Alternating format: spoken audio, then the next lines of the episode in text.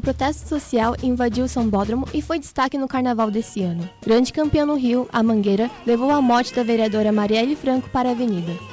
A crítica política por um país com menos justiça e impunidade contagiou os integrantes da escola.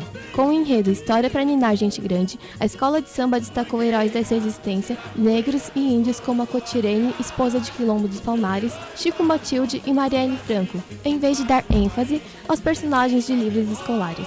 O carnavalesco Leandro Vieira, um dos autores do enredo, destaca. Mangueira é um enredo do tamanho da coragem dessa gente. Viver, essa gente viver, essa gente resistir é um ato de coragem. O enredo da Mangueira é do tamanho do, do tamanho da Mangueira. Isso é que faz isso aqui ser campeão. Com o sucesso do enredo e a vitória da escola de samba, será que o carnaval de 2020 terá mais sambas e enredos críticos no lugar de apenas samba para se curtir? Tami Nakayama, de Mogi das Cruzes para a Rádio MC.